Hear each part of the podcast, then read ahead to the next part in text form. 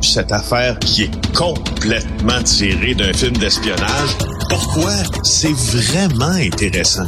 On peut pas dire l'inverse. Donc, la drogue, c'est donc. Un journaliste d'enquête, pas comme les autres.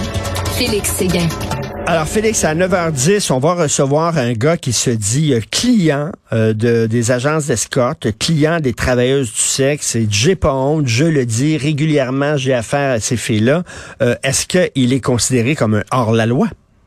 Hey, Est-ce que c'est Marc Boris Saint-Maurice? Exactement, exactement, on le J'ai reçoit. à trouvé 9h10. ça flayé en temps en fin de semaine quand j'ai vu sa manifestation devant chez Fairmount Bagel avec un voyage de fumier et haut et fort l'ancien chef du Bloc Pot qui dit ben moi écoute je je je paie pour des services sexuels puis euh, dans cette affaire de prostituée qui est, qui est, qui est morte aux mains, pense-t-on, euh, d'un des fils là, des propriétaires de Fairmount Bagel. Je veux crier mon dégoût et je veux qu'elle soit mieux protégée parce que je suis un client et blabla.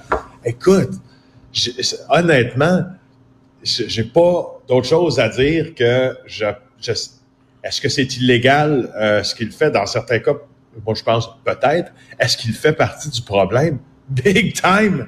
Puis il vient de le dire, il vient de nous dire ça publiquement. Mais tu sais, en même temps- en même chef temps- de parti politique. Arrête. Non, mais en même temps, moi, j'ai très hâte de l'entendre là-dessus, mais en même temps, la prostitution, tu le sais, on appelle ça le plus vieux métier du monde. S'il y a autant de femmes et d'hommes qui louent leur service sexuel, c'est un bordel. C'est parce qu'il y a des clients puis des clientes de ça.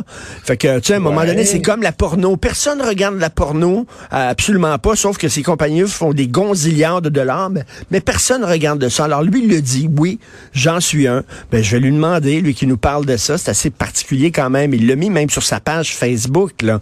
Ah, Donc, moi, je veux franchement, là, tu sais, je, je- je trouve ça hyper particulier. Je vais écouter ça avec beaucoup d'attention. Il n'y a pas de maison close, à ce que je sache, là. La prostitution n'est pas encadrée euh, et légalisée dans des bordels là, au Canada. Là. Je, je, je trouve qu'il va loin. Et, comment et comment tu peux savoir que la fille qui fait ça le fait de son plein gré, de façon volontaire, qu'elle n'est pas sous le joug d'un pimp, qu'elle n'est pas complètement droguée, etc. Comment tu peux t'assurer qu'elle le fait de façon volontaire en gardant la tête froide et tout ça?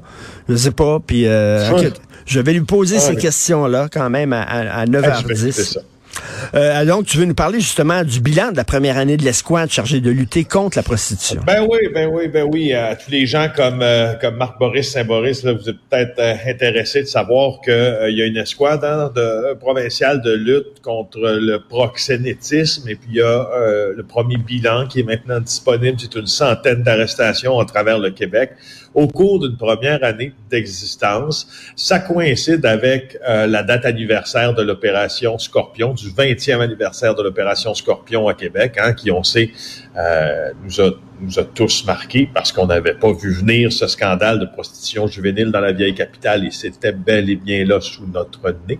Euh, Et le, ce, que, ce que Karine Lacroix, la responsable de l'équipe l'équipe intégrée euh, de lutte contre le proxénétisme à la Sûreté du Québec, le ILP, affirme, c'est qu'elle ne pensait pas en arrêter autant.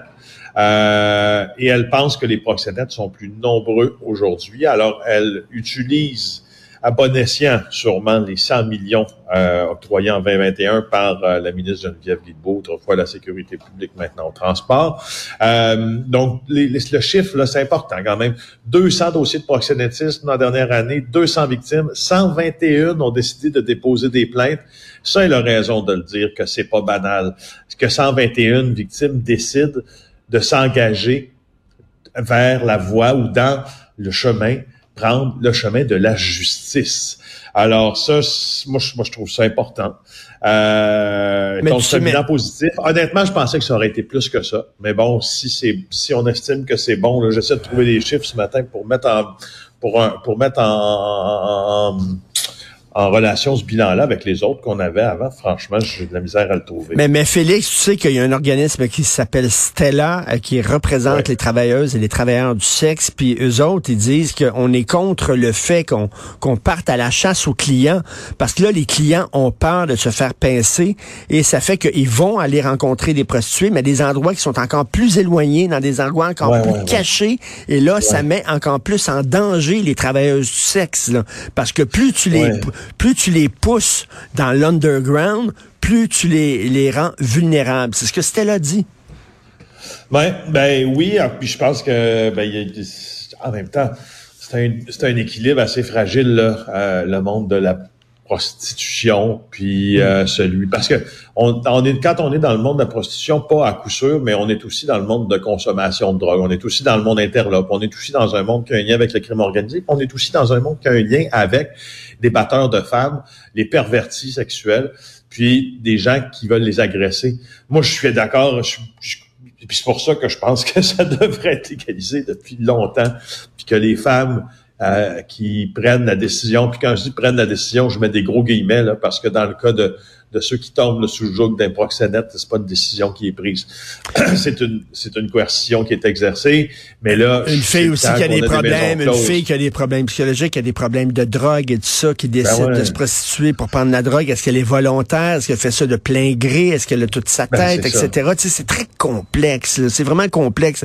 Euh, en, en, aux Pays-Bas, tu le sais, euh, bon, euh, c'est la, la, la, la prostitution, elle est légalisée, sauf que les filles qui sont dans les fameuses vitrines ben, ces filles-là ont quand même des pimps. Les pimps placent leurs filles dans ces, dans ces bordels ben qui sont supposément légaux. Donc, finalement, ça n'a pas réglé le problème. Ben, tu as raison aussi. Puis il va y avoir, euh, il y aura tout un, il y aura toujours tout un réseau alternatif si jamais il y a une légalisation. C'est le cas aux Pays-Bas aussi. Là. Et ça n'a pas stoppé complètement la prostitution dans les rues, là, euh, la, légalisation de la prostitution des ah non, c'est un, un, problème extrêmement complexe parce qu'il y a des filles, effectivement, qui veulent faire, faire ça pour toutes sortes de raisons. Euh, euh, il faut les protéger. En même temps, est-ce que c'est la légalisation qui est la meilleure chose? Est-ce que les gens sont prêts à ça? Écoute, on le sait pas. Meurtre à Outremont ce week-end, il y a des gens qui disent, ben là, c'est rendu même à Outremont. Bon, je t'en parle parce que c'est un peu ma marotte de te parler des événements violents qui se rapprochent des quartiers euh, soit touristiques ou chics et cossus comme Outremont-ma-chère. Alors, euh, tu vois, c'est arrivé en fin de semaine. Là. Il y a un jeune homme qui a été poignardé euh, très tôt dimanche dans un parc de l'arrondissement Outremont. C'est le parc du président Kennedy. Moi, c'est un endroit que je connais bien. C'est pas loin de d'où une de mes amies habite. Euh, alors, il a, tu sais, il a 19 ans, là. Il a été poignardé, là, en plein parc, là. Alors, tu t'imagines euh, à quel point puis il est mort, là. Tu sais, c'est, il est mort. Le jeune est mort. Moi, je, voulais juste te le dire parce que, comme, comme je te le dis tout le temps, ça se rapproche. Mais Félix, Félix, tu as vu, il y a des rassemblements maintenant de gangs dans ce parc-là à Outremont et on dit que ça a commencé le jour où on a fermé le poste de police de quartier. Il y avait un poste de police à Outremont, on l'a fermé, on l'a mis maintenant beaucoup plus loin. Et là, ben, il y a moins de policiers qui patrouillent. Les, les gangs de rue se sentent plus en sécurité parce qu'il y a moins de police dans le coin, puis se rassemblent dans les parcs. C'est tout le temps ça. Plus de police dans les rues, ça fait peur au monde. Comme dans le milieu de la santé, comme dans le milieu de l'éducation, on manque de staff, Je suis obligé de te dire que la tendance, parce que ceux qui croient que Montréal fait exception à la règle, puis c'est, quand je garde, vu ce qui s'est passé à Chipagan, vendredi soir, il y a un enfant de 12 ans qui a été agressé par un adolescent de 15 ans. Il est mort. Ça s'est passé dans un parc le 4 novembre à Chipaga. La GRC a été appelée là-bas pour intervenir. Puis il y a eu des arrestations. 12 ans, attaque au couteau, mortel. Vraiment épouvantable. Euh, vraiment, ça, ça, ça, s'améliore pas les choses et euh, il manque de policiers dans les rues, malheureusement. Félix Séguin, merci, bonne journée. On se reparle demain. Félix Séguin du bureau d'enquête de Québécois.